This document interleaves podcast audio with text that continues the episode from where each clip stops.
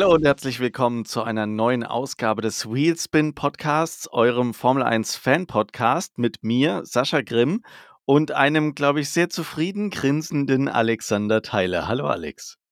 Hi Sascha. Ja, also das Rennen hat Spaß gemacht, würde ich sagen. Äh, wenn ich den Samstag ausblende, dann äh, bin ich zufrieden mit dem Wochenende, aber da kommen wir ja gleich auch noch zu, wie das Wochenende sich so insgesamt gestaltet hat. Aber sonst bin ich gut drauf, muss ich sagen. Habe mich super unterhalten gefühlt äh, gestern vom Rennen. Ne? Also und man muss einfach festhalten, Kanada ist eine super schöne Strecke und liefert dann auch immer.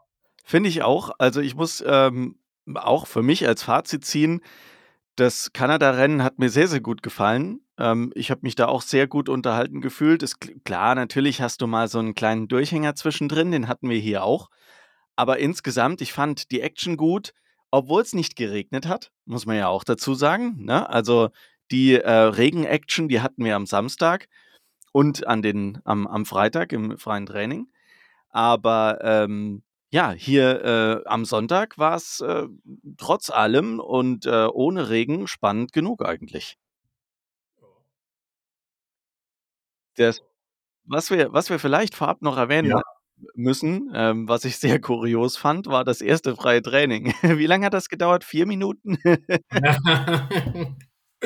also wirklich die armen Zuschauer, wirklich. Und das in der heutigen modernen Formel 1, ne, ein sozusagen ein Ausfall der CCTV-Komponenten ne, da vor Ort, ne, dafür sorgt, dass die Formel 1 nicht fahren kann. Das ist eigentlich schon Armutszeugnis. Ja, also ich habe es irgendwie gar nicht verstanden. Ähm, so, also so wie ich es verstanden habe, sind die Überwachungskameras rund um den Kurs ausgefallen.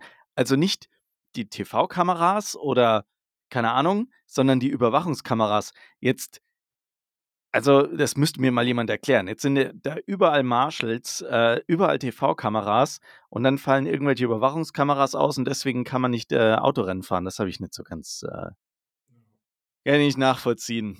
Aber sei es drum, es war sowieso nur ein freies Training. Gut, dass das Ganze nicht irgendwie im Qualifying oder im Rennen passiert wäre, weil was hätte man dann gemacht? Hätte man das einfach ausfallen lassen? Ich glaube kaum. Ne? Also von daher, ja, äh, gab es eben nur zwei freie Trainings. Das erste freie Training ist tatsächlich nach vier Minuten dann ähm, äh, gestoppt worden und nicht mehr wieder aufgenommen worden. Äh, zweites, drittes freies Training war dann, ähm, was das angeht, ohne äh, weitere Vorkommnisse. Aber es hat äh, ordentlich geregnet und äh, deswegen das alles etwas schwieriger gemacht. Ne? Ja, also es war auch echt äh, sehr, äh, sehr interessant, die unterschiedlichen ähm, Bedingungen, weil ich glaube, im zweiten freien Training am Freitag war es teilweise auch noch trocken und so weiter. Also es war immer mal wieder wechselhaft, ne? Und äh, der Samstag war halt komplett nass. Also da hast du in der Vorhersage gesehen, Regen, Regen, Regen. Und zum Glück auch, muss man ja wirklich sagen, man hatte diesmal auch nicht das Gefühl, dass irgendwie, ne, was äh, später starten kann oder was abgebrochen wird, sondern es war für die Strecke genau die richtige Menge an Regen. Man konnte sogar teilweise mit dem Fullwett fahren auch das erste Mal, der ja nicht, äh, nicht geheizt werden muss. Habe ich so die ersten Rückmeldungen gehört, waren die Teams überhaupt nicht zufrieden, mochten irgendwie auch den Reifen nicht, deswegen sind sie auch nicht so viel damit gefahren. Und ja, der Klassiker dann war natürlich der Intermediate-Reifen am Samstag, der wurde, glaube ich, durchgefahren wie sonst was. Und äh, ja, also Qualifying können wir auch einmal ganz kurz sprechen, bevor wir dann zum eigentlichen Spektakel kommen. Ich würde eh sagen, lass ähm, uns mal mit dem Qualifying ja. anfangen. Ich, ich gehe einmal vielleicht schnell die Ergebnisse aus dem Qualifying durch und dann schauen wir uns aber auch nochmal äh, die Startaufstellung an, weil da gab es dann eben im Nachgang ein paar Verschiebungen, auf die wir dann auch noch eingehen werden.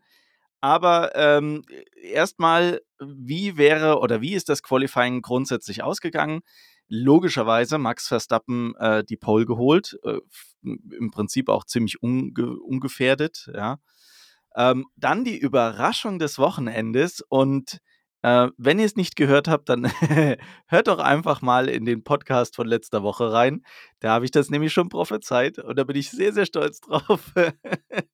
Auf Platz 2 im Qualifying, nämlich Nico Hülkenberg. Der hat wirklich aus den Bedingungen das Maximum rausgeholt und hat gezeigt, was für ein guter Rennfahrer er ist, wenn es wirklich nur auf das Rennfahren ankommt und ansonsten der Haas quasi keine Krücke ist bei, bei der ganzen Geschichte. Ja, und natürlich muss man fairerweise sagen, ne, so gut seine Leistung war, hatte am Ende auch ein bisschen Glück, dass dann genau zum richtigen Zeitpunkt die rote Flagge rauskam und natürlich ein Fernando Alonso, der sogar auf Bestzeitkurs fast unterwegs war, seine Runde auch nicht mehr beenden konnte. Absolut. Also, ne, das, das ist natürlich so. Ja, ein bisschen Glück gehört dazu. Ähm, die Leistung muss man trotzdem äh, wertschätzen.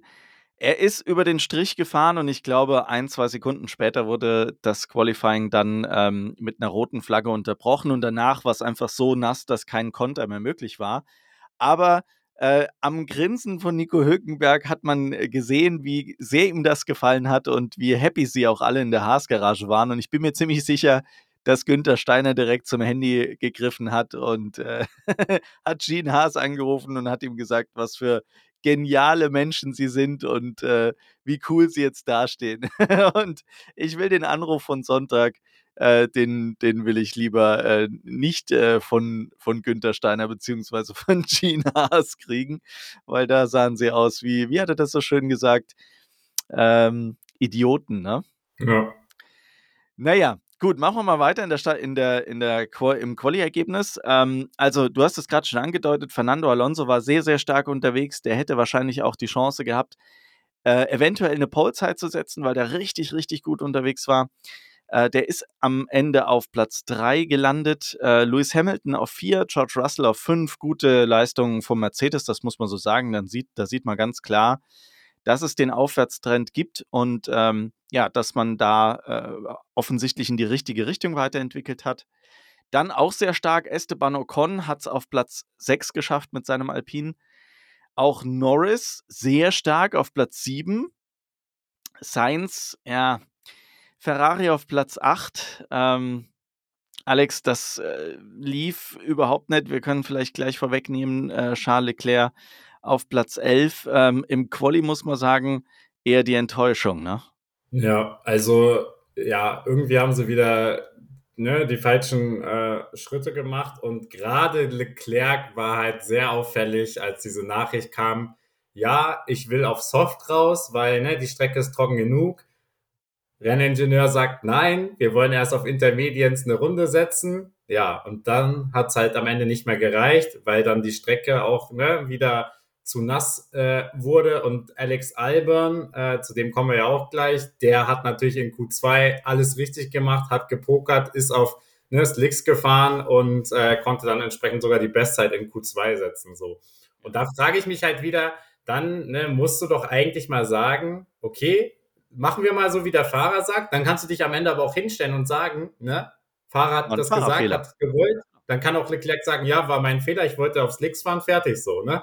meine, das genau. gab es ja auch schon mal bei Russell letztes Jahr in Kanada. Da ist er auch aufs Slicks gefahren, war viel zu früh und äh, ist fast abgeflogen. So, ne? Also deswegen, da muss man halt auch mal, gerade in der Situation, in der Ferrari ist, vielleicht auch mal riskieren. So. Ja, ich hatte wirklich so den Eindruck, durch diese Diskussion, die da die ganze ja. Zeit vonstatten geht, haben die komplett diesen Zeitpunkt verpasst, ja. um es dann noch zu probieren. So war das Thema dann halt auch einfach durch, ne? Und bestes Beispiel dann am Ende, wofür Sainz sogar noch zu Recht bestraft wurde. Dann haben sie fast den Absprung verpasst. Dann hat der Gasly aber mehr als blockiert. Also sorry, das war ja fast lebensgefährlich, wie Gasly da mit über 300 fast ankommt. Äh, Sainz da irgendwie fast parkt auf der Geraden, ne, bevor er seine schnelle Runde beginnt. Und dann auf einmal sieht, oh, die Zeit läuft ab, ja, ich muss noch schnell rüberfahren. So, ne? Also das ja. war auch wieder absolut schlechtes Timing. Strafe gab es am Ende zu Recht, meiner Meinung nach, ist halt leider so. Und war auch nicht das erste Mal, dass da Strafen nee. ausgelöst wurden. Also, man muss wirklich sagen, das, was Sainz sich geleistet hat im Qualifying, über die komplette Qualifying-Zeit, es war ja nicht nur Gasly, der von ihm da behindert wurde, sondern es gab noch ein paar andere Szenen im Vorfeld. Da habe ich mich wirklich gefragt, was ist da los? Also, hat der Sainz heute irgendwie komplett vergessen, wie man Autorennen fährt? Oder ist die Kommunikation zwischen Boxen-Crew äh, und dem Fahrer da so dermaßen schlecht, dass der überhaupt gar keine Ahnung hat, wenn da von hinten einer schnell ankommt. Aber das war schon sehr, sehr auffällig. Klar, er war nicht der Einzige, da braucht man auch nicht drüber reden. Es gab noch ein paar andere, die sind dafür dann auch bestraft worden, das ist auch okay. Aber bei Science war es wirklich auffällig, dass das an Stellen und in Situationen war, wo das Ganze hätte wirklich ganz, ganz böse ausgehen können. Das ähm, die, die Szene als, ähm, wer war es, Albon, ne? als Albon von hinten angeschossen kommt mit äh, Vollspeed und äh, äh, Sainz dann da quasi steht und dann plötzlich nach, nach links rüber zuckt Gasly oder da quasi Gasly, Gasly, Gasly, Gasly, ja. Ähm, oder da halt einfach mitten im Weg steht, ja. Ähm, Wäre wär das, wär das zu eng geworden, der wäre dem hinten drauf, das hätte so gerappelt. Ich glaube, dann hätten wir, äh, hätten wir definitiv an dem Tag kein äh, fertiges Qualifying mehr erlebt. Und das Ja. ist schon, also dafür ist es schon fast zu sanft bestraft worden, finde ich. Ja, sehe ich auch so. Aber gut, gehen wir mal weiter. Äh, es gab nämlich noch ein paar erfreuliche Ergebnisse, nämlich äh, auch Oscar Piastri im zweiten McLaren hat es in die Top 10 geschafft, auf Platz 9. Albon in einem super, super äh, starken Ergebnis auf Platz 10 mit seinem Williams. Charles Leclerc hat man gerade auf Platz 11. Sergio Perez sehr enttäuschend wieder nur auf Platz 12. Äh, der hat halt auch an dem Wochenende irgendwie gefühlt gar nichts zusammengebracht und ja, irgendwie hat man so ein bisschen den Eindruck, dass der, seit er diese Kampfansage gemacht hat und geglaubt hat, er kann Max Verstappen da im, im WM-Kampf irgendwie auch nur im Ansatz äh, angreifen, ähm, als hätte man dem ein paar auf die Finger gegeben und gesagt, du, mein Freund, pass mal auf. Also nur damit wir uns hier ganz klar verstehen, du hast überhaupt gar keine Chance. Und als hätte ihn das so fertig gemacht, dass er jetzt irgendwie einen Fehler nach dem anderen macht und nichts mehr zusammenbringt. Ne? Ja. Dann haben wir Lance Stroll, auch äh, sehr enttäuschend, vor allem wenn man sich anschaut, wo Fernando Alonso den Aston Martin hinstellen kann. Da muss man wirklich auch mal die Frage stellen, ob denn Lance Stroll ähm, tatsächlich nächstes Jahr noch in diesem Aston Martin sitzen sollte. Aber wir wissen alle, äh, das Team gehört Stroll, Stroll Senior und von daher äh, wird Lance da mit Sicherheit sein Cockpit äh, behalten. Fun Fact am Rande, ich habe irgendwann letzte Woche mal gelesen, dass äh, Stroll Senior gesagt haben soll, dass äh, Lance nächstes Jahr auf einem Niveau mit Fernando Alonso fahren soll. Also er ist da voll, voll überzeugt von. das ist ja, glaube ich, der Einzige. Aber gut, es ist ja schön, wenn man seine Kinder so, so unterstützt. Ja. Dann haben wir ähm, auf Platz 14 den zweiten Haas mit Kevin Magnussen.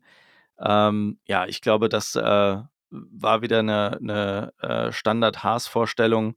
Äh, da wäre mit Sicherheit mehr drin gewesen, aber Kevin Magnussen schafft es halt im Qualifying dann irgendwie nie, das wirklich so umzusetzen.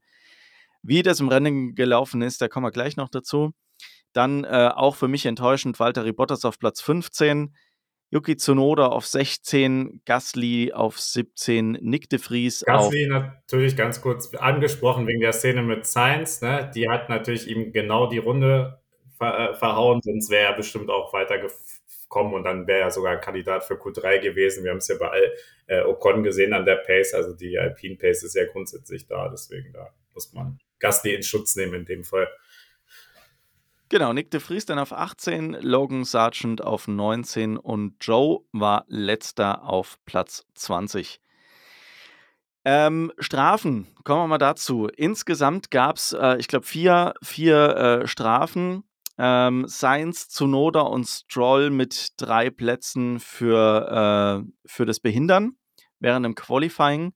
Und ganz, ganz bitter, aber auch ein Stück weit selbstverschuldet und deswegen, glaube ich, äh, haben sie sich nicht weiter drüber geärgert. Ähm, Hülkenberg hat drei Plätze Strafe bekommen, weil er unter der roten Flagge nicht ausreichend langsam gemacht hat.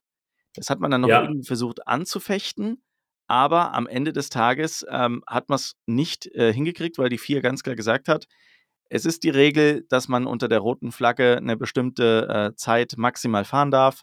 Es muss ganz klar verlangsamt werden. Das hat äh, Nico an der Stelle nicht gemacht und deswegen gibt es die Strafe. Ja, wobei ich das sah, es- finde da, ich weiß nicht, ob du es, ähm, ich weiß nicht, ob du es gesehen hast äh, in der Analyse vorher. Sie haben das nämlich nochmal gezeigt äh, bei F1 TV zum Beispiel und haben nämlich klar gezeigt, dass er wohl mit dem Radio auch ein paar Probleme, Probleme hatte. So einen piepsigen Ton hatten sie, ne?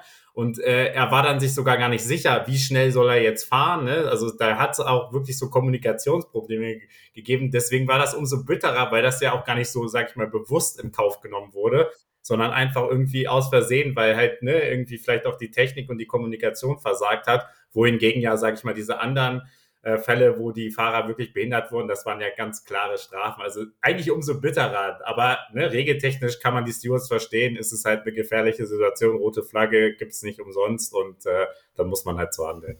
Ja, also Haas hat dann noch irgendwie versucht, dagegen zu protestieren und hat dann argumentiert, naja, aber es war ja keiner mehr auf der Strecke, wen sollte er denn dann gefährden?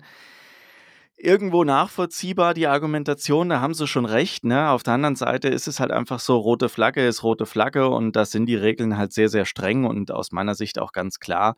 Und ähm, ja, natürlich ist es bitter, wenn du dann dieses Kommunikationsproblem hast und gar nicht genau weißt, welche Zeit du fahren sollst. Aber gut, äh, am Ende des Tages eine Drei-Plätze-Strafe. Wir wären uns, glaube ich, oder wir sind uns, glaube ich, alle sicher, äh, dass das ohnehin selbst in der ersten Startreihe direkt am Start halt eh zum gleichen Ergebnis geführt hätte. Also war es äh, im Prinzip auch ein Stück weit wurscht.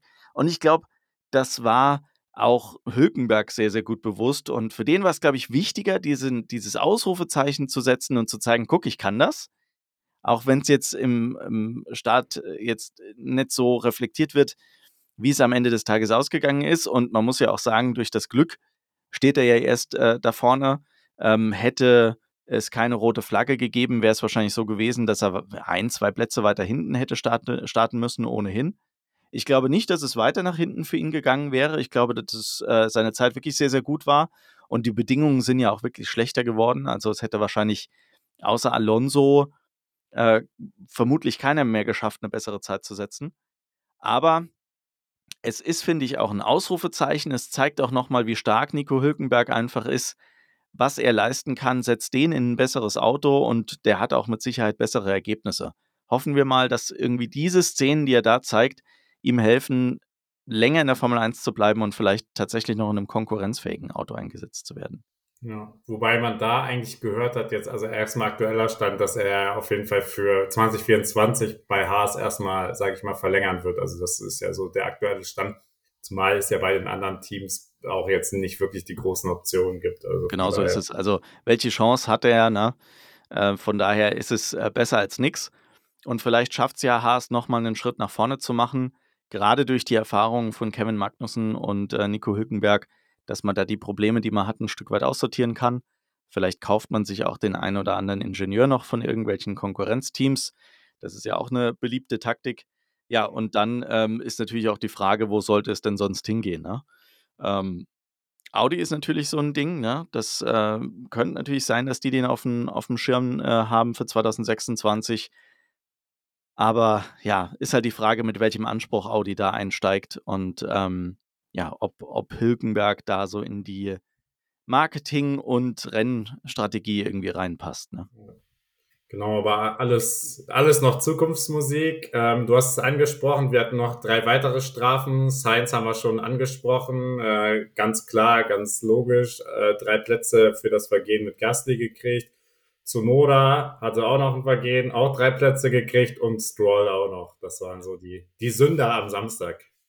Genau, dadurch äh, Stroll auf 16, Zunoda auf 19 und Sainz am Ende auf 11. 11, genau, Ja. danke.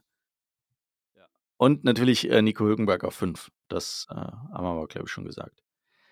Also ja, interess interessantes Qualifying, Finde ich auch. Spaß gemacht, äh, wechselnde Bedingungen, äh, echt ne, super packend und aber auch relativ wenige Fehler. Also klar, ne, Piastri gab es dann am Ende auch nochmal, der dann ne, das Auto, aber das, also bei der Strecke, bei der äh, nassen Strecke musst du halt mit rechnen, aber sonst wieder alle super gut durchgefahren und macht echt Laune. Also das kann Also so finde ich auch, Piastri kann man da gar keinen Vorwurf machen. Ich finde, der ähm, ist tatsächlich gar nicht schlecht unterwegs und der hat auch ein gutes Qualifying abgeliefert. Natürlich am Ende ähm, dieser, dieser Fauxpas, dass er da äh, dann rausgerutscht ist, mein Gott, ja. Also es war nass, es, es gab andere, auch ein Lewis Hamilton äh, hat es an der einen oder anderen Stelle nur mit viel Glück äh, noch geschafft, auf der Strecke zu bleiben. Also von daher kann man einem, einem Rookie wie Piastri da auch keinen Vorwurf machen, finde ich. Ja. Ja, Alex, und dann äh, das Rennen. Ich weiß gar nicht, wo, wo soll man denn anfangen? Es gab ja doch einiges, was es Ja, da. also wir können, glaube ich, äh, zum Sieger, ne, also können wir sagen, ist es der Sieger, den alle erwartet haben und es Ja. ist der Sieger, der immer da ist, der jetzt auch den Rekord von äh, Senna eingestellt hat mit 41 Siegen, der den 100. Sieg für Red Bull ne, Richtig. eingefahren hat, der den wir dieses 200. Wochenende Sieg für Adrian Newey eingefahren hat, also Rekorde ohne Ende. Sascha präsentiert hier, für alle, die es ja natürlich nicht sehen können, sein Red Bull-Shirt voller Stolz und man muss halt sagen, auch wenn der Abstand, sage ich mal, enger war, aber es war wieder äh, zu keiner Zeit so, dass Max Verstappen ernsthaft irgendwie gefährdet war und äh, symptomatisch war wieder diese Szene, wo er dann äh, irgendwie ein paar Runden vor Schluss über den Curb fährt und sagt so und so ein bisschen so lacht so, oh, der hätte ich ja fast mein Rennen weggeschmissen, ne? Also das, das sagt für mich immer alles, ne? Also wenn man Das fand ich so auch sehr kann, ne? Ja. Ja, das ist, das ist wirklich so, als würde der, der Typ in, äh, vor der Playstation sitzen und dann sitzt er da und sagt, "Haha, guck mal, da habe ich mich fast selbst aus dem Rennen genommen. also völlig verrückt. Ja, aber blitzsaubere Leistung, äh, gar keine Frage. Ich glaube, der hat das auch da vorne kontrolliert. Also ich, der hätte mit Sicherheit auch mehr Abstand rausfahren können, aber warum? Ne? Das hat er gar nicht gebraucht. Und äh, was ich ganz spannend fand, war äh, Alonso am Boxenfunk. Ja, der hatte ja ganz offensichtlich irgendwie so ein bisschen den Plan, da äh, Max Verstappen anzugreifen, weil er der Meinung war, er kann durch, durchaus schneller, ne?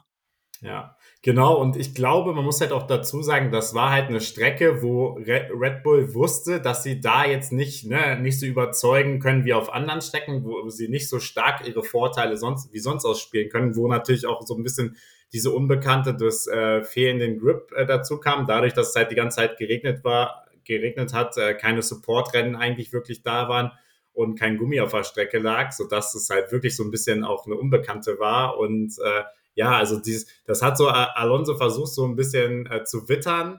Man hat ja auch gemerkt, der ist wirklich ne, am Limit gefahren und dann, ne, wie das dann so ist in der Formel 1, gibst du zu viel Gas, hast du irgendwann Spritprobleme, ne? Und dann musste er wieder äh, ja, managen. Ja, aber das hat er gut gemacht. Also erstmal muss man ja sagen, er ist von Platz 3 losgefahren. Ähm, er ist von Platz 2 losgefahren, hat aber dann erstmal den Platz gegen Lewis Hamilton verloren und ähm, hat dann erstmal, hing dann erstmal hinter Lewis Hamilton fest. Und äh, ich muss sagen, im ersten Moment dachte ich mir, oh, äh, da sind die Upgrades von Aston Martin doch irgendwie nicht ganz so ähm, positiv, wie ich mir das eigentlich erwartet hatte. Und äh, der Mercedes kann das jetzt da vorne verteidigen, gerade mit Lewis Hamilton. Aber, Überraschung, Lewis Hamilton konnte den Platz eben nicht verteidigen. Fernando Alonso hat es geschafft, ihn völlig ungefährdet in einer blitzsauberen Aktion auf der Strecke zu überholen. Keine taktischen Manöver, ähm, keine Boxenstopp-Strategie, die ihn da an Lewis Hamilton vorbeigebracht hat, sondern, sondern pures Racing, ganz normales Überholmanöver. Das fand ich sehr, sehr schön. Ja, man muss halt auch sagen, also klar, im letzten Stint, als dann Hamilton auf dem Medium-Reifen unterwegs war ähm, und Alonso dann auch so ein bisschen, sag ich mal, managen musste, hat man so gedacht, okay, der Hamilton kommt immer näher und näher, bis so um die ne, äh, zweieinhalb, äh, zwei Sekunden irgendwann. Aber dann hat man wieder gemerkt, okay, hinten raus konnte Alonso dann wieder voll fahren, hatte dann wieder die volle Leistung zur Verfügung und hat dann auch sicher den zweiten Platz nach Hause gefahren. Also war dann auch nie gefährdet, weil Hamilton nie so nah rangekommen ist, äh, dass er irgendwie Alonso ernsthaft noch hätte angreifen können. Also deswegen, das fand ich, fand ich echt dann auch ziemlich beeindruckend von Aston Martin und äh, aber auch in Hamilton muss man sagen, ne, auch wieder souverän gefahren, ne? Also Mercedes, wenn wir uns überlegen, wo die vor ein paar Wochen waren, also kann man auch sagen, also das läuft jetzt auch langsam bei denen. Ja, also ein Wort noch zu Aston Martin. Ich glaube tatsächlich, dass dieses Lift and Coast, was sie gemacht haben, ja relativ zur Rennmitte, dass das einfach schon antizipiert hat, dass sie das hinten raus brauchen werden. Und das finde ich eine wirklich, wirklich starke Leistung auch vom kompletten Team, dass man das so weit im Vorfeld einfach schon identifiziert und weiß und dann in einer Phase, in der man sich das durchaus leisten kann, zu, es, äh, zu, zu Fernando Alonso sagt, pass auf, mach mal Lift and Coast. Ja, du hast jetzt am Anfang hier ordentlich Gas gegeben, jetzt liegst du vor Mercedes und jetzt guck einfach, dass du ein bisschen Benzin sparst, dass du hinten raus nochmal ordentlich Gas geben kannst. Und das ist ja wirklich, wirklich gut aufgegangen. Ne? Alonso hat zwar zwischendrin mal gefragt, ey, wie sieht's denn jetzt aus? Kann ich mal dieses Lift and Coaster irgendwie sein lassen, weil ich habe da keinen Bock mehr drauf und ich würde gerne vorne angreifen. Aber zu dem Zeitpunkt war einfach schon klar, die, die covern eher nach hinten als nach vorne. Ich weiß nicht, ob, ob Alonso das irgendwie aus, aus taktischen Gründen da über den Boxenfunk gefunkt hat oder ob er tatsächlich der Meinung war, dass er da äh, in Richtung Red Bull noch was ausrichten kann. Aber am Ende des Tages äh, nie gefährdet. Das hast du, äh, da hast du absolut recht, sehe ich genauso. Und äh, ja, am Ende eine super Leistung von, von Fernando Alonso wieder. Aber du hast es gerade gesagt, Lewis Hamilton auch wieder stark. Überhaupt, die Mercedes, muss man wirklich sagen, haben einen deutlichen Schritt nach vorne gemacht. Das, was wir im letzten Rennen schon gesehen haben, hat sich hier jetzt äh, auch tatsächlich nochmal fortgesetzt auf einer ganz anderen Strecke mit ganz anderen Bedingungen. Also da kann man sagen, da hat man offensichtlich was gefunden, was sehr, sehr gut funktioniert und mit dem man jetzt auch Schritte nach vorne macht. Bisschen bitter, George Russell, äh, der sich da selbst äh, ein Stück weit aus dem Spiel genommen hat, aber am Ende des Tages noch ein ganz gutes Ergebnis eingefahren hat. Ja, was heißt ein gutes Ergebnis eingefahren? Er musste doch sein Auto dann abstellen. Ach so, also, stimmt, sorry. Der war zwischendrin, war er aber äh, ja. wieder auf Platz 8. Also vielleicht genau. Nochmal für alle, die es nicht gesehen haben, George Russell hat ähm, ja sein Auto äh, verloren, hat es dann in die, in die Mauer gesetzt, hatte dann ähm, ja, hatte dann einen, einen Schaden am äh, Hinterreifen, ich glaube hinten rechts war es, ne? Hat sich in die Box noch gerettet und dort hat man es äh, dann nochmal hingekriegt, dass er weiterfahren kann. Sah zwischendrin mal irgendwie nicht ganz so gut aus, aber er ging dann nochmal raus. Äh, glücklicherweise war zu dem Zeitpunkt ein Safety Car wegen ihm auf der Strecke und er konnte da relativ gut wieder Anschluss finden. Und dann hat er sich nach vorne gekämpft bis auf äh, Platz 8. Ich glaube, äh, besser war er dann äh, ja. nicht unterwegs. Genau, und dann musste er das äh, Auto abstellen. Richtig, du hast recht. Ähm, äh, ja, ich glaube einfach, äh, ja, Material schon eigentlich hätte man es geschafft, durchzufahren. Aber das sind halt diese taktischen Spielchen, die man dann am Ende des Tages macht. Aber äh, auch der war stark unterwegs.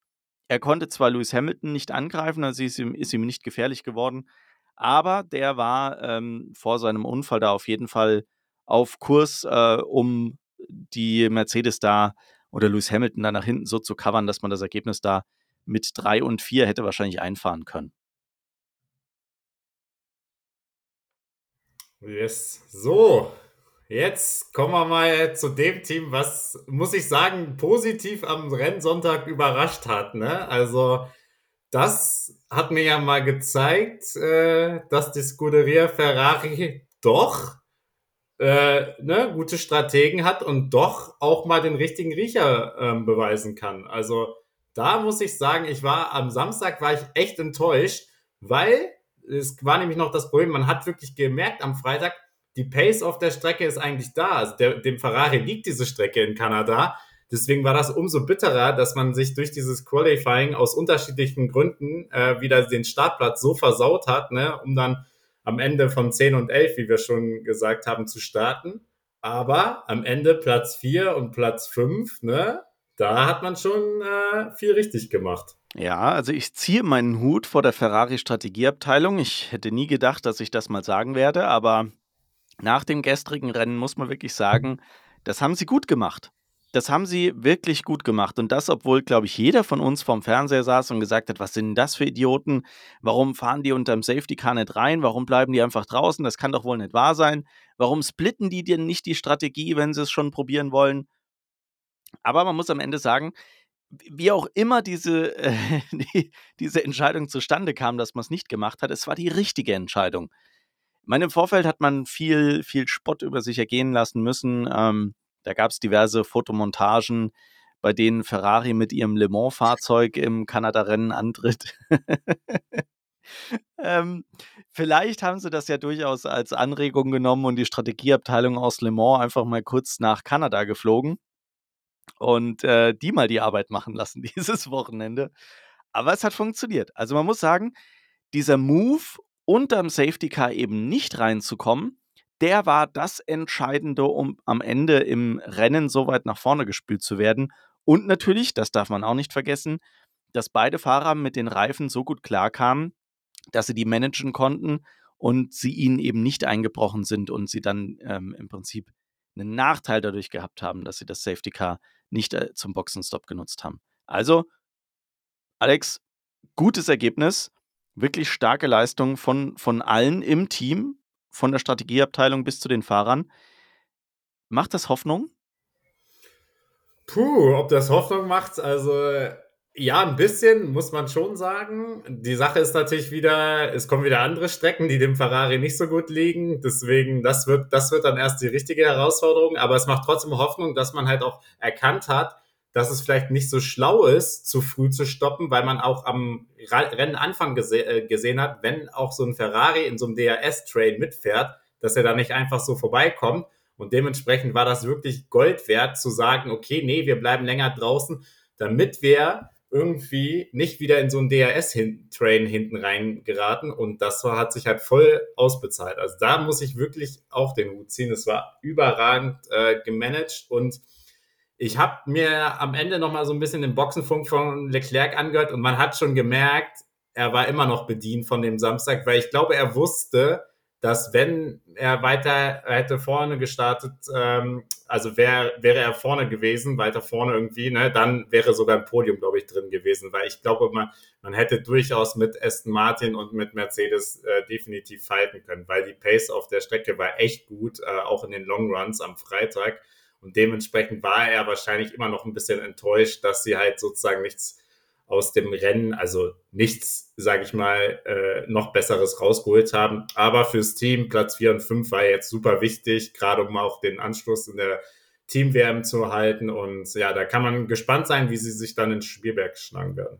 Ja, also da wird es natürlich schwierig. Das ist äh, der Red Bull Heimat Grand Prix und da wird Red Bull mit Sicherheit auch gut performen weil die Strecke dem Red Bull einfach auch gut liegt. Aber ähm, ja, es ist ein Stück weit abzuwarten, wie da auch Mercedes klarkommt und Aston Martin. Aston Martin schätze ich tatsächlich an, am Red Bull Ring als äh, recht stark ein. Für mich ist bei Mercedes da noch irgendwo das Fragezeichen, wo es für die da hingeht. Und ähm, ja, also Ferrari könnte da durchaus mit ihrer Performance, die sie jetzt in Kanada gezeigt haben, gut unterwegs sein.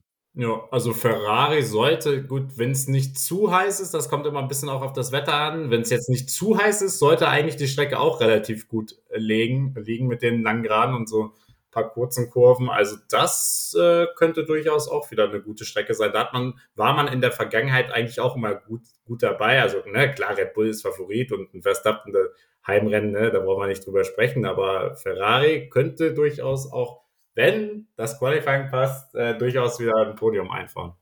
Und vor allem deshalb, weil du vor Ort bist.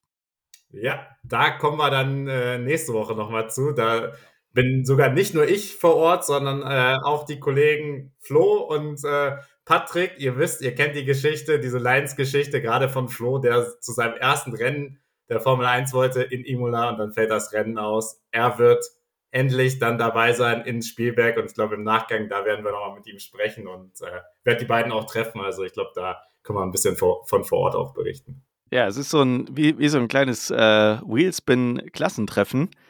Ich äh, werde es nicht schaffen, das ist schon mal, das steht schon mal fest, das ist schon mal klar. Aber das kriegt man vielleicht irgendwann anders mal äh, hin. Aber ansonsten sind da echt viele aus der Community vor Ort und ich bin schon echt gespannt, was ihr alle erzählt. Ja. Ich ähm, finde die Strecke ist, ist eine meiner Lieblingsstrecken. Und äh, die ganze Atmosphäre dort ist einfach, ist einfach der Hammer. Natürlich auch, weil die ganzen Holländer da sein werden und äh, ihren Max Verstappen unterstützen, weil es dann von Holland ja relativ nahe ist. Und äh, da wird es mit Sicherheit wieder eine komplett orangene Tribüne geben. Aber ich bin sehr gespannt. Lass uns mal weiter. Genau, das ähm, Spielberg ist nächste Woche. genau, äh, das, das, schauen wir uns nächste Woche nochmal genauer an. Ähm, ja, für mich nicht ganz so erfreulich natürlich das Ergebnis von Sergio Perez. Hm, nach der Qualifying-Pleite hat er es auch im Rennen eigentlich nicht geschafft, so wirklich nach vorne zu kommen, auf Platz 6 hinter den äh, Ferrari. Ja, ich weiß nicht, was mit dem gerade los ist. Er, er schafft es einfach im Qualifying nicht irgendwie die, die Sachen zusammenzubringen und dann kann er diese überragende Performance, die der Red Bull hat, auch im Rennen nicht so umsetzen, dass er das ja äh, irgendwie ausgleichen könnte. Ne? Klar, Platz 6 ist Schadensbegrenzung und in Kanada war es jetzt auch nicht einfach, du hast es gerade vorhin erwähnt, auch im, im DRS-Train irgendwie zu überholen. Das ging dann doch auch mit einem Red Bull nicht ganz so easy. Aber insgesamt macht der mir gerade echt ein bisschen Bauchschmerzen. Ja, und also wir kennen ja Dr. Marco und wir kennen ja Red Bull, ne, was so die Entscheidung bezüglich zweiter Fahrer neben Max Verstappen angeht. Also wie, was denkst du, wie lange gibt man Sergio Perez noch Zeit? Also ich glaube, wir sind uns einig, wenn er jetzt in den nächsten Rennen auf einmal wieder aufs Podium fährt und so weiter, dann ne, wird sich die Diskussion wieder ein bisschen legen. Aber gehen wir mal davon aus, er landet nicht auf den Podien in den nächsten Rennen. Ja, ist eine gute Frage. Also es ist für mich überhaupt sehr erstaunlich, dass er gerade so schlecht performt, weil er hatte wirklich einen guten Saisonstart und er war da wirklich stark unterwegs und man hatte so ein bisschen das Gefühl, es macht den Unterschied wirklich nur das fahrerische Können, bei dem Max Verstappen halt einfach ganz klar einen deutlichen ähm, Vorsprung hat im Vergleich zu Perez. Aber was er die letzten Rennen zeigt, ist einfach wirklich sehr, sehr enttäuschend. Und man hat es im Qualifying finde ich auch ähm, Christian Horner angesehen. Den hat man nämlich, als das Rennen dann, äh, als das Qualifying im Prinzip dann für Sergio Perez beendet war, mal kurz im TV-Bild gesehen und die Mine, die sprach aus meiner Sicht wirklich Bände. Das war ein, ein wirklich ganz, ganz verkniffener Blick. Und auch Adrian Newey hat in der Vergangenheit äh, bei den Ergebnissen immer mal wieder den Kopf geschüttelt. Und ich meine, dann ist schon irgendwie klar, dass du im Team jetzt nicht unbedingt den Rückhalt hast, den du brauchst, um da performen zu können. Ja, wie lange dauert es, bis man den ersetzt? Es ist halt wirklich die Frage, wen setzt man denn rein? Setzt man den Ricardo da rein? Weil man, also man muss ja dann auch glauben oder die Hoffnung haben oder die Überzeugung haben eigentlich, dass der besser performt als Sergio Perez. Und was macht man dann mit Perez? Schmeißt man den ganz raus? Oder setzt man den zu Alpha Tauri, aber dann hat man das Problem, da muss man da jemanden irgendwie äh, äh, rausschmeißen. Gut, äh, Nick de Vries, der hat jetzt schon mal die gelbe Karte bekommen, ne? Also da könnte man dann durchaus argumentieren, pass auf, wir haben es dir schon mal gesagt und jetzt hast du es doch nicht hingekriegt, also nimm deinen Hut, auf Wiedersehen. Ach, aber ich glaube, im Prinzip ist Sergio Perez schon ein guter Nummer 2 Fahrer. Der wird Max Verstappen in keiner Situation wirklich gefährlich. Wenn der wieder zu seiner alten Form findet, dann wissen wir auch, der ist ein, ist ein prima Wingman, der sich fürs Team aufopfert und wirklich bis aufs Letzte dagegen hält, um Max Verstappen da vorne äh, den Rücken frei zu halten. Also eigentlich kann man sich keinen besseren wünschen als ihn. Ja, ist halt auch schwer von außen zu sagen, wie so ne, intern die Stimmung ist, weil wir wissen ja, da gab es auch mal ne, die eine oder andere äh, Quälerei und äh, ja, Diskussion und Verstappen, also ich glaube, würde man Verstappen fragen, würde der sich wahrscheinlich auch lieber mit einem Ricardo arrangieren, gerade weil ne, die sich, glaube ich, besser verstehen. Aber wie du sagst, man muss jetzt abwarten, was Perez macht, wenn Perez normal weiter performt. Er hat halt auch einen Vertrag bis 2024, ne, Ende 2024. Also ne, kann man jetzt auch nicht sagen, okay, man tauscht ihn jetzt unbedingt aus. Würde er nur dieses Jahr einen Vertrag haben, dann glaube ich, würde es wirklich enger aussehen. Also dann könnte man wirklich darauf spekulieren, ob dann Red Bull nicht einfach sagt, ja gut, ne? Ricardo sehen wir in unseren Daten, performt ähnlich gut und für die Harmonie und Marketing ist halt Ricardo besser, ne? dann nehmen wir halt Ricardo. Aber ja, das ist echt schwer zu sagen und ich glaube, je nachdem, wie Perez äh, jetzt in den nächsten Rennen performt, äh, wird uns die Diskussion weiter beschäftigen oder wir sagen dann, ja, okay, Perez ist wieder da zu alter Stärke und äh, hilft dem Team weiter und bleibt dann bei Red Bull. Ja, also mein Tipp ist, der bleibt. Der, ähm, da wird es immer wieder Diskussionen geben, gar keine Frage. Aber ich glaube, am Ende des Tages ist man sich bei Red Bull auch sehr, sehr gut bewusst, dass man mit ihm einfach die, den, den besten Fahrer momentan hat, den man, den man haben kann. Wer auch einen guten Fahrer hat, das ist Williams ähm, mit Alexander Albon, der wirklich, wirklich eine äh, verdammt gute Leistung gezeigt hat über das Wochenende und vor allem im Rennen aus meiner Sicht sehr, sehr gut geglänzt hat und äh, das Rennen dann auch auf Platz 7 in den Top 10 beendet hat. Bei Williams muss man sagen, kann man momentan wirklich sehr, sehr zufrieden sein, oder? Ja, zumal äh, Albon wirklich dann auch lange äh, alle hinter sich halten konnte. Das es war, er, hat, er konnte auf der Geraden wieder diesen Williams Speed-Vorteil aus, ausspielen und hat dann dieses, wie haben sie es genannt, dieses, äh, diesen Classic Albon Defending Move. Ja, ne? genau. Also, dass er sozusagen wieder mit seinen alten, harten Reifen da ne, wieder Runde um Runde äh, verteidigt und die Punkte nach Hause fährt. Also wirklich Wahnsinn. Albon, ne? wenn er die Chance hat, dann ist er da und liefert und fährt dann für Williams die Punkte ein. Also da muss man echt sagen, da geht es auch wirklich bergauf und äh, da zeigt sich dann wirklich, dass Williams da ein gutes Upgrade gebracht hat und äh, ja, dass sie dann auch die wichtigen Punkte einfahren, die ja auch für so eine Konstrukteurs-WM gerade im hinteren Bereich echt äh, Gold wert sind. Absolut, vor allem wenn man auch guckt, dass äh, Logan Sargent das Rennen am Ende nicht beendet hat. Ne? Ja, genau. Also da braucht man so jemanden wie Alex Albon, dass äh, die guten Ergebnisse kommen und dass man wenigstens ein paar Punkte mitnimmt und nicht ganz, ganz hinten steht. Und ähm, ja, äh, das, das Gute, das Gute, was man aus dem Auto rausholen kann, halt auch wirklich rausholen. Ne? Ja, genau.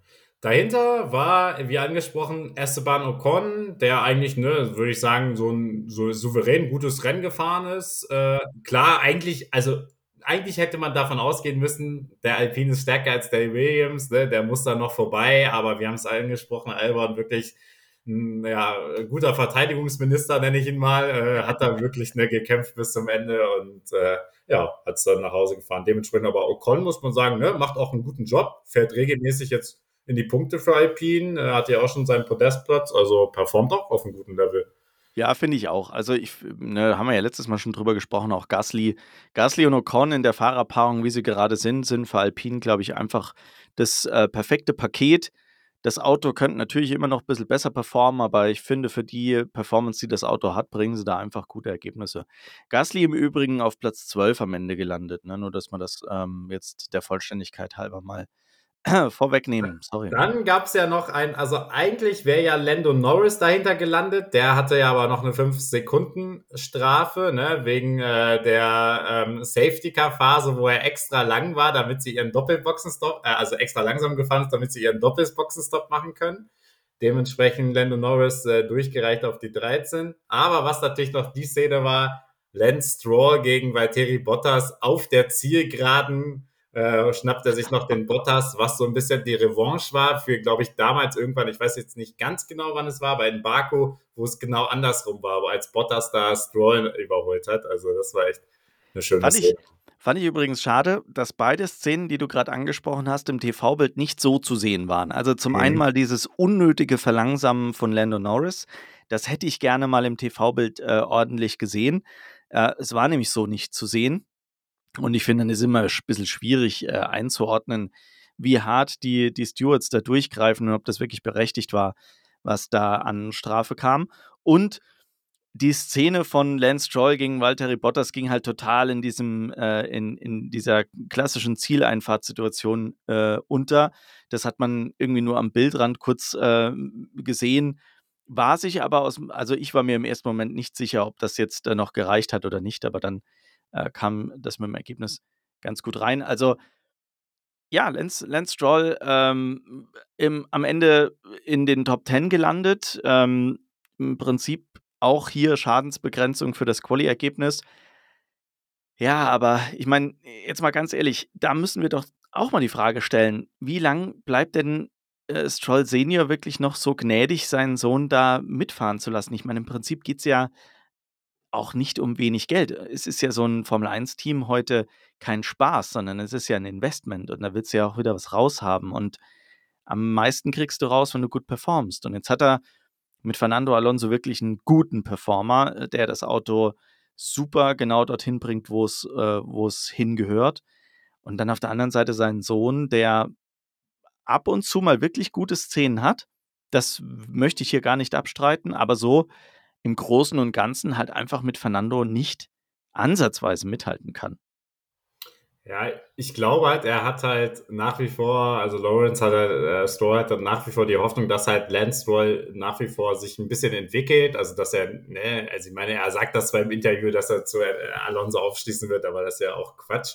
Aber vielleicht hofft er einfach, dass dann auch ein Lance Stroll im nächsten Jahr, dadurch, dass er dann ein Jahr schon mit Alonso zusammengearbeitet hat, vielleicht auch ein bisschen besser ist, ne, und dann regelmäßiger, sag ich mal, auch in die Punkte fährt und dann sich, keine Ahnung, zwischen Platz 4 und 8 irgendwie immer tümmelt, wenn der Aston Martin dann auch entsprechend besser wird. Also vielleicht ist das so ein bisschen die Hoffnung und es ist immer schwierig bei, sag ich mal, solchen Milliardären zu sehen, zu wissen, ob sie halt wirklich daran interessiert sind, dass die da, dass er auch Gewinn macht oder ob ihm das ne, im Endeffekt dann auch egal ist, ob da jetzt ein paar Millionen Flöten gehen oder nicht. Ne? Das, das kann man halt sage ich mal so, als Otto-Normalverbraucher wirklich überhaupt nicht beurteilen, ne? inwiefern äh, das dann wichtig ist. Ich glaube, ihm geht es vor allen Dingen darum, dass dann Aston Martin da vorne dabei ist und irgendwann die WM holt. Ja, also es wäre natürlich aus meiner Sicht wäre es äh, durchaus interessant, mal die, die Frage zu stellen, wen könnte man denn da noch ins Aston Martin Cockpit setzen? Aber realistischerweise muss man sagen, das, das wird einfach nicht passieren. Also dafür ist äh, Lance äh, einfach zu, zu klar gesetzt und ähm, ja, da wird es keinen Wechsel geben. Da ja. bin ich mir ziemlich sicher. Ja, die Top 10 komplettiert dann Valtteri Bottas. Ähm, ich habe es vorhin angesprochen, im Qualifying für mich absolut enttäuschend. Im Rennen hat er eine gute Leistung gezeigt, äh, mit dem Alfa Romeo auch äh, wirklich äh, das rausgeholt, was glaube ich einfach, ähm, ich glaube mehr sogar als, als drin ist. Ich glaube, der Alpha, der gehört eigentlich nicht in die Top 10, der gehört definitiv dahinter. Aber hat er, hat er gut gemacht, ne? Ja, also genau, hat natürlich dann auch dementsprechend profitiert von der Norris-Strafe, ne, der und äh, auch von dem Ausfall von George Russell, sonst wäre er auch normal, sag ich mal, da gelandet auf 12 oder so, wo er halt hingehört. Aber ja, man muss halt Glück haben und dann auch an der richtigen Stelle da sein. Und auch da ein Punkt für Alpha, ne, ist jetzt zwar nicht viel, aber wir wissen ja beide, am Ende kann auch ein Punkt entscheiden in der Team Teamwertung. Und ja, also Bottas muss halt auch ein bisschen was zeigen jetzt. Wir wissen, im Hintergrund äh, wird Audi langsam aktiver und aktiver. Und wenn ein Bottas da, sag ich mal, auch weiter involviert sein will, dann muss er halt auch liefern. Weil wir haben ja auch die letzten Wochen gemerkt, dass selbst ein Joe, der hatte jetzt das Pech im Qualifying, dass es da äh, technische Probleme gab, aber dass auch ein Joe eigentlich äh, Bottas schon regelmäßig geschlagen hat. Also deswegen, Bottas muss da jetzt auch liefern und mit so einem Pünktchen hat er es, glaube ich, ganz gut getan. Ja, finde ich auch. Hinter ihm ähm, knapp die Punkte verbasst äh, Oscar Piastri. Eine sehr, sehr gute Leistung äh, vom, vom Rookie, muss man sagen. Also McLaren hat da, glaube ich, auch gerade eine Fahrerpaarung, die sehr, sehr gut miteinander funktioniert. Natürlich, Lando Norris wäre eigentlich vor ihm gelandet, äh, eben durch die Strafe dahinter. Aber ich finde, äh, Piastri kann da eigentlich ganz gut mithalten mit Lando Norris.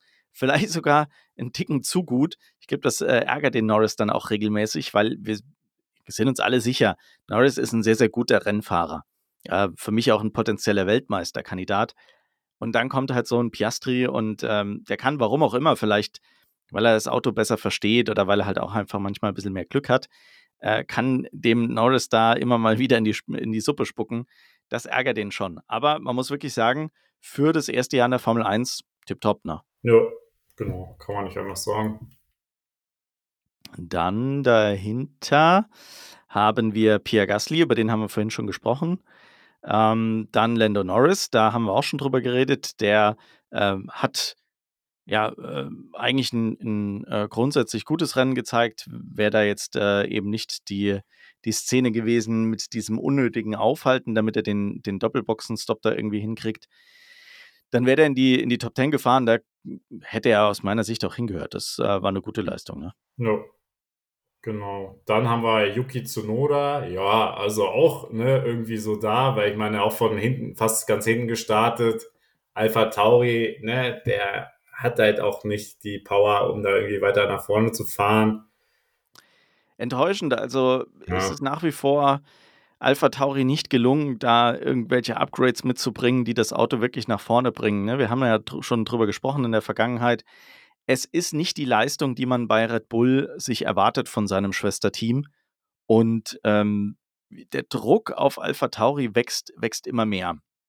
Ich glaube, dass es da im nächsten, spätestens im übernächsten Jahr eine ganz klaren, einen ganz klaren Strategiewechsel geben wird. Neuer Name, äh, neues Design, vielleicht auch eine andere Mannschaft. Das muss man mal abwarten, ähm, was da noch kommt, zusätzlich zum Wechsel von Franz Toast.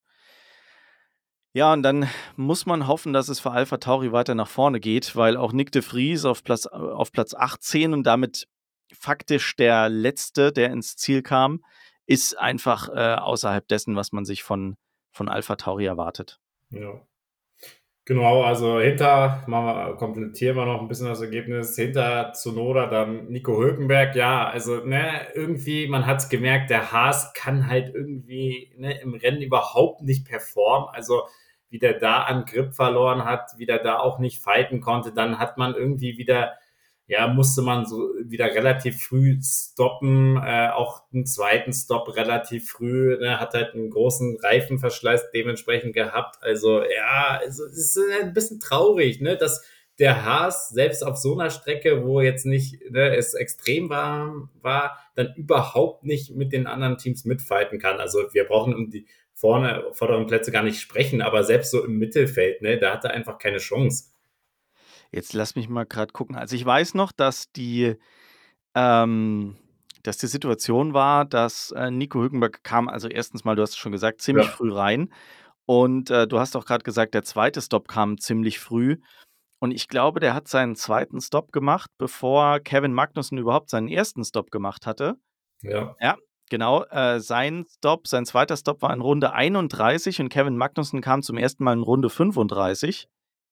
Ja. Und dann, äh, lass mich mal gucken, hatte Kevin Magnussen ja ja noch, noch einen Stop ähm, in Runde 53, relativ zum Ende. Aber äh, ja, irgendwie ist es auffällig, dass der, dass der Haas einfach ähm, gerade mit Nico Hückenberg am Steuer, der irgendwie Reifen frisst ohne Ende. Ne? Also vielleicht schafft es Nico einfach noch nicht so sehr, das Auto so, hm, ich sag mal, vorsichtig zu behandeln, dass die Reifen besser durchhalten.